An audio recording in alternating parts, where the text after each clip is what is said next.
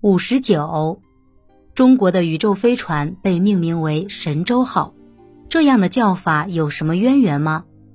北京时间二零一三年六月十一日，在酒泉卫星发射中心，神舟十号载人飞船发射升空，准确进入预定轨道，中华民族探索宇宙的飞天梦想再一次扬帆起航。神舟这个名字真可谓名副其实，能够把人类带出地球，奔向浩瀚神秘宇宙的神奇飞船。今天，我们用自行研制的具有国际先进水平的飞船，实现了飞天的梦想。千年之前，我们的祖先也渴望着探索宇宙，而且传说他们也有实现梦想的神舟。两晋时张华的志怪小说集《博物志》。记载着这样一个故事：传说中大海与天河相通，当时有一个人住在海中的小沙洲上，每年八月会有浮茶准时来去。他非常好奇，终于有一次，他鼓足勇气登上了浮茶。浮茶载着他离了岸，十几天内，他穿过了日月星辰，后来就飘飘忽忽，不知白天黑夜了。又过了十几天。他来到了一个有着整齐房屋的城市，远远的望见很多织女，还有一个男子牵着牛在水边印牛。这个牵牛人见了他非常惊讶，问他怎么到的这里。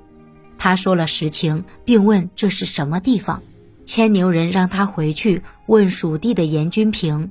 这个人没有上岸，如期乘茶回到了家里。后来他找到了严君平。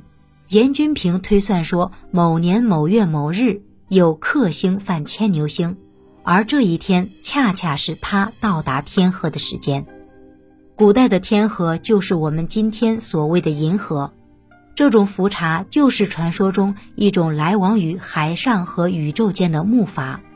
而严君平是西汉时蜀郡著名的隐士，靠替人占卜为生。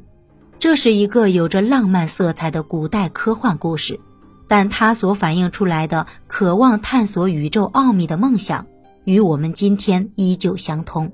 这条神奇的八月茶就是古代的神州了。神州之名在意义上与古代乘茶拜访宇宙的故事相通，在发音上又与神州相通。二零零五年，神舟六号成功发射后。有的媒体不小心把“神舟”错写成了“神舟”，这却正好反映出当初给飞船命名时的又一重考虑。我国的载人航天工程开始于上世纪九十年代初，当时飞船的取名有好几个方案，最后除了考虑到船在汉语里又被称为“舟”，用“神舟”来称呼飞船再形象贴切不过。又考虑到了神州与神州音同，神州代指中国。古时候，中国也被称为赤县神州。传说古代炎帝统辖的土地称为赤县，黄帝统辖的土地称为神州。后来炎帝被黄帝打败，于是中国被统称为赤县神州。但人们也还用神州赤县来指称中国。且神舟又比赤县用得多，用神舟为飞船命名，也就有了一语双关的意义，预示着中国航天事业一飞冲天的美好前景。